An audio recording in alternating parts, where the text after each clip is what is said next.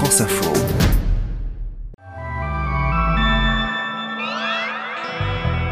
Lundi 13 juin.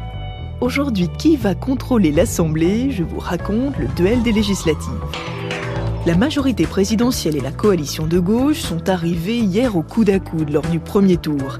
Et on sent que l'ambiance se tend un tout petit peu. Notre pays a besoin d'une majorité forte et claire, et c'est ce pourquoi nous allons nous battre toute la semaine. La vérité est que le parti présidentiel est battu et défait. Avec mon invité, le politologue Dorian Dreuil, je vous raconte les grands enjeux de la campagne de l'entre-deux tours. Euh, c'est ce qui est intéressant dans cette élection, c'est que en tout point, euh, que ce soit la coalition gouvernementale ou la coalition de gauche, ont des visions du monde complètement opposées, complètement différentes, et donc il y a un vrai choix politique. Et puis je tente de comprendre pourquoi l'abstention a une nouvelle fois battu des records. Je me rappelais même pas que c'était aujourd'hui en fait. On est venu se promener à la mer pour profiter du beau temps. J'avoue que je, ne m'intéresse pas plus que ça à tout ça. Que ça va rien changer au programme de la journée. Bienvenue, je suis Céline Aslo et c'est parti pour le quart d'heure. Une élection, normalement, c'est extrêmement simple. Vous avez des électeurs, des candidats qui tentent tous de vous convaincre qu'ils sont meilleurs que leurs petits camarades, on met des bulletins dans l'urne et à la fin, il y en a un qui gagne et les autres rentrent à la maison. Sauf que ça, c'est la théorie. Car aujourd'hui, au lendemain du premier tour des élections législatives, qui vont désigner les 577 députés qui vont siéger au cours des cinq prochaines années, il y a comme un flou qui subsiste. D'abord, c'est bizarre, mais tout le monde est content. Elisabeth Borne, la première ministre d'Emmanuel Macron. Ce soir, des millions de Français ont choisi les candidats de la majorité présidentielle.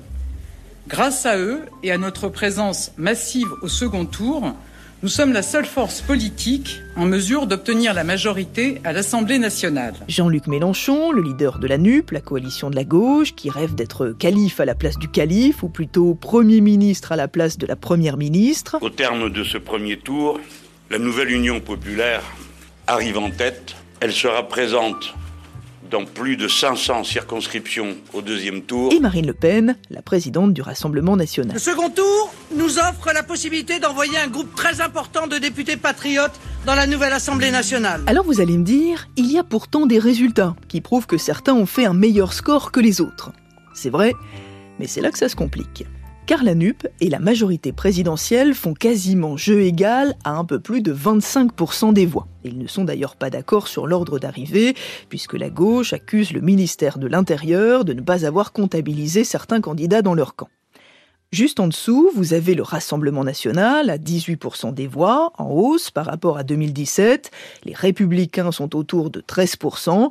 Et ensuite, dans le bas du classement, vous trouvez une dizaine d'autres petits partis. Sauf que les législatives, eh bien ça ne marche pas comme la présidentielle. Il ne suffit pas d'avoir le plus de voix, il faut avoir le plus de députés. Et ça se joue donc par circonscription. C'est un peu comme si on avait 577 mini-élections qui étaient organisées en même temps. Alors forcément, c'est moins facile à suivre. Alors vous dites la NUPES, ensemble, la coalition d'Emmanuel Macron sont à touche-touche. Euh, Est-ce que la, la, différence entre le pourcentage des blocs arrivés et euh, la projection en siège qui... Euh... Tout dépend des reports de voix au second tour. Euh, c est, c est, ou alors je sais, je, je suis alors, nul en maths. Circonscription, triangulaire, groupe parlementaire. C'est la loi des scrutins majoritaires à deux tours. La prime au candidat le plus rassembleur joue comme un formidable accélérateur. Je comprends pas pourquoi il y a le même pourcentage et, et que la projection en siège soit totalement différente. Ils pourraient être battus, y compris là où ils sont en tête. Euh, c est, c est, ou alors je sais. Sauf je... s'il y en a un qui veut se désister, donc tout est possible. Vous voyez, même les pros s'en mêlent parfois. Alors un grand nombre d'électeurs ont tout simplement lâché l'affaire. 52% des inscrits ne sont tout simplement pas allés voter. Les élections présidentielles m'ont intéressé, je suis allée voter, j'étais assez euh, investie. Mais euh, les élections législatives, c'est vrai que pour moi, c'est pas ma priorité et mon plus grand intérêt. Donc pour être honnête, moi, j'ai pas vraiment suivi en fait. Bonjour Dorian Dreuil. Bonjour. Merci beaucoup d'être avec nous aujourd'hui dans le studio du quart d'heure. Vous Merci êtes politologue, expert à la Fondation Jean Jaurès, spécialisé dans les questions de mobilisation citoyenne de démocratie.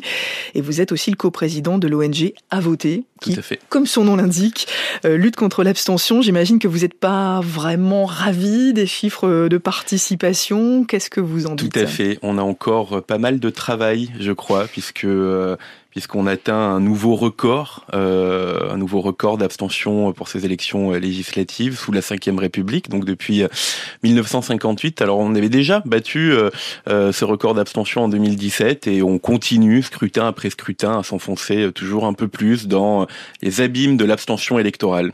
Et notamment chez les jeunes. J'ai vu que et les chiffres notamment étaient très chez les jeunes, hein. on est par exemple pour les moins de 35 ans à près de 70% d'abstention d'après les estimations qu'on a qu'on a aujourd'hui, ce qui euh, ce qui est un signal très fort et, et en fait ce qui ne veut euh, pas dire euh, autre chose que vous avez toute une génération qui euh, va disparaître de la représentation nationale, comme on appelle l'Assemblée nationale, dans les cinq années à venir. Comment vous l'expliquez d'ailleurs? Alors, il y a trois grands euh, enjeux qui, euh, qui ressortent. Il y a euh, l'incertitude, mhm. c'est-à-dire le temps. Aujourd'hui, on, on, ne sait pas de quoi demain est fait. On a vu les crises sanitaires se succéder, on a vu la guerre revenir en Europe. Donc, on a du mal à se projeter. On a du mal à se projeter et donc à, à, à participer à un scrutin qui nous demande de nous projeter sur les cinq années à venir. Ensuite, il y a l'impuissance, c'est-à-dire de se dire est-ce que finalement c'est le politique et la politique qui ont la capacité de changer la vie, comme on dit. Et le troisième facteur, c'est la complexité du monde, en fait. C'est la difficulté de comprendre où se trouve le pouvoir et est-ce que le pouvoir a de l'impact dans notre quotidien et surtout a de l'impact pour euh, eh bien changer les les les, euh, les les enjeux, les grands défis du siècle qui se posent notamment à la jeunesse, à savoir le réchauffement climatique, par exemple. Est-ce que la politique a encore cette capacité de lutter contre euh, contre les effets du réchauffement climatique? Mais ça veut dire, si je fais ça grossièrement, que ce sont plutôt les vieux électeurs qui décident de l'avenir des jeunes électeurs qui ne vont pas voter. On peut le dire comme ça? On peut le dire comme ça, on peut le résumer comme ça. Moi, j'aime bien plutôt le résumer à l'inverse, de dire qu'aujourd'hui, on a euh, une génération des jeunesses qui euh, ne euh, trouvent pas dans le vote le moyen d'expression politique le plus fort. Alors, rapidement, trois mesures qu'on évoque de temps en mm. temps quand on parle de lutter contre l'abstention. Vous allez me dire ce que vous en pensez. Un, est-ce qu'il faut en venir au vote obligatoire? Je ne pense pas. Euh, D'abord parce que la coercition sera un aveu d'échec, euh, l'échec d'avoir donné envie aux jeunes de participer au scrutin, et aussi que dans une époque où finalement on voit nos libertés individuelles assez euh, réduites par les catastrophes, les crises, ben, je pense que la, la, démocratie doit rester une belle promesse de, de, liberté. Il faut donner envie de voter et pas forcer les gens à participer au scrutin. Deux, faut-il renforcer l'éducation civique? Parce qu'on a beaucoup de jeunes qui Bien disent sûr. finalement on comprend pas ce mmh. qu'on nous demande. Bien sûr, bien sûr, et, et aujourd'hui l'éducation civique et morale est un peu le parent pauvre hein, de, de, l'éducation nationale. C'est une heure dans la semaine, euh, généralement, qui sert à rattraper aussi le, le temps qu'on manque sur son cours d'histoire ou géographie. Et ce temps, il est, euh, il est indispensable. Il est indispensable euh, d'abord pour comprendre le fonctionnement de notre vie politique, comprendre cette institution qui est l'Assemblée nationale, quels sont ses pouvoirs, ses prérogatives. Et on, sous-estime souvent même le, le, le fait qu'aujourd'hui, dans notre cinquième République, l'Assemblée nationale est le cœur battant de la vie démocratique française.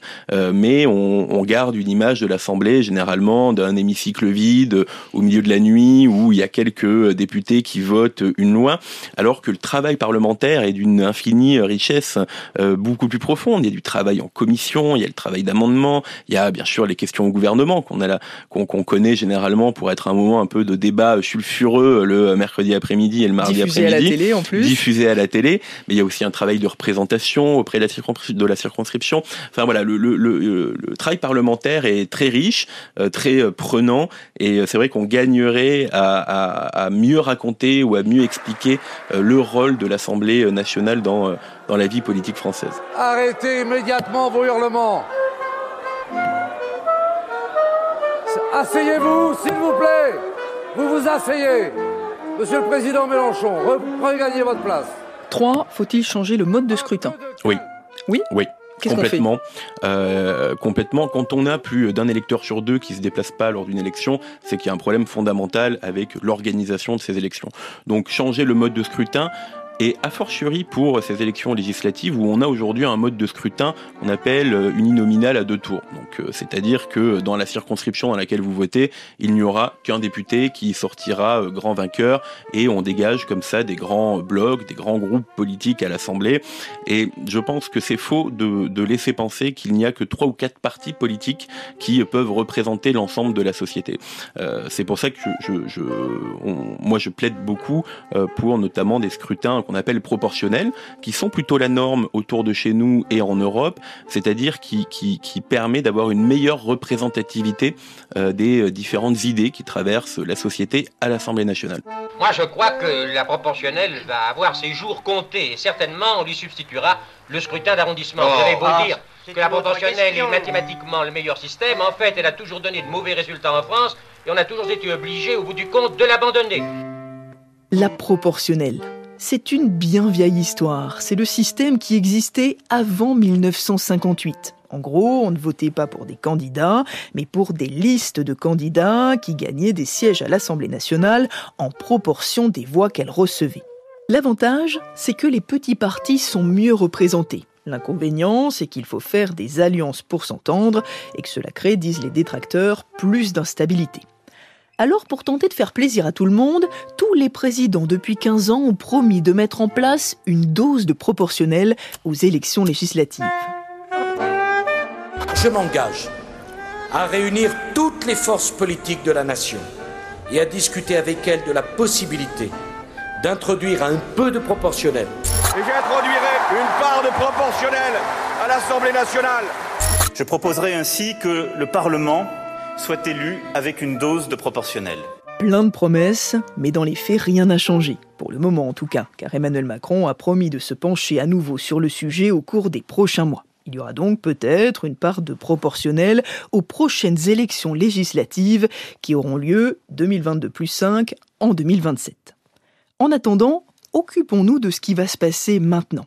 On connaît déjà le nom de 5 des 577 députés, car 5 candidats, un de la majorité présidentielle et 4 de la NUP, ont été élus au premier tour avec plus de 50% des voix. Mais dans les autres circonscriptions, eh bien c'est une nouvelle bataille qui commence. Alors, il y a deux tours. On a vu les résultats du premier tour. Là, ça y est, la campagne de l'entre-deux tours a bien démarré très vite. Quels vont être les grands enjeux? On a euh, dans cet entre-deux tours, et dimanche soir prochain, on a trois scénarios qui sont possibles. Euh, le premier scénario, c'est euh, le président de la République et la majorité a une majorité à l'Assemblée nationale, et donc son gouvernement est reconduit et ils n'ont pas de problème à travailler leur, les lois, les projets de réforme qu'ils ont. Pour Emmanuel Macron, c'est le, meilleur, le meilleur scénario. C'est le meilleur scénario pour Emmanuel Macron. Il y a un deuxième scénario qui n'est pas impossible ni improbable, c'est que le président de la République n'a pas une, une majorité qu'on appelle absolue. C'est à partir de combien de sièges la majorité 289. 289. 289. Et donc le, le, le, le parti, euh, la coalition gouvernementale est majoritaire à l'Assemblée, mais n'a pas de majorité absolue. Et donc ils ont besoin de euh, euh, se tourner vers d'autres formations politiques pour obtenir cette majorité euh, absolue. Et c'est là où du coup c'est la mécanique de l'Assemblée nationale est intéressante, c'est que en toute logique, ils pourraient se tourner vers le groupe Les Républicains, qui aurait donc du coup un, groupe dont on projette entre 30 et 50 députés et qui serait un peu bah, le faiseur de roi ou le faiseur de loi de l'Assemblée nationale. Donc il va falloir s'entendre avec la droite. Il va falloir s'entendre avec la droite, ce qui déplace un peu le barycentre de l'équilibre euh, de la coalition gouvernementale.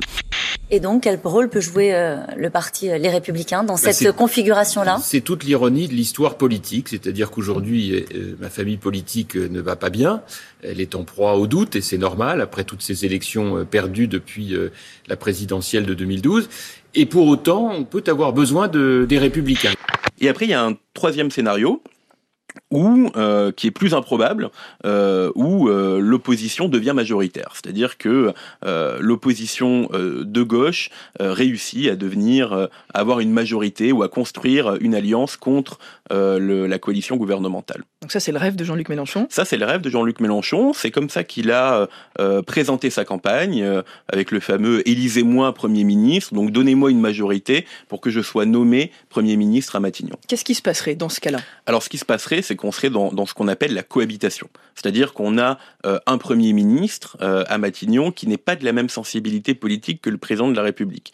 Euh, pas la même, voire l'exact opposé, parce que c'est ce qui est intéressant dans cette élection, c'est que en tout point, que ce soit la coalition gouvernementale ou la coalition de gauche, ont des visions du monde complètement opposées, complètement différentes, et donc il y a un vrai choix politique qui, qui, qui est possible, un choix politique sans nuance même. et donc on aurait comme ça une forme de cohabitation où vous aurez, quand on lit la, Constitution de la Ve République, eh un partage des pouvoirs entre le président de la République et, et le gouvernement. J'appelle notre peuple à déferler dimanche prochain. Déferler.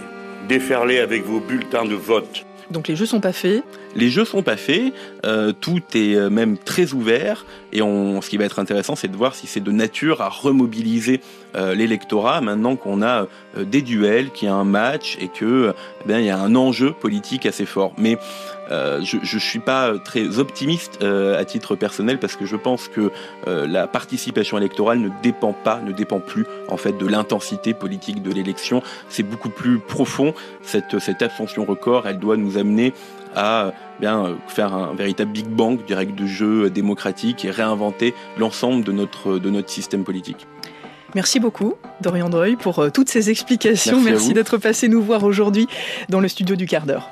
La politique, ça t'intéresse, le sort des Français en aimant. Tu as lu un jour dans la presse un truc très très intéressant. Et même si tu t'en souviens plus, tu es vraiment très convaincant. Ah ça y est, tu m'as convaincu, la politique c'est important. Allez, je vous laisse. Je vais réviser mes cours d'éducation civique, histoire d'être prête pour dimanche prochain. Je vous dis à demain pour un nouvel épisode du quart d'heure. Ça me fait bien rire.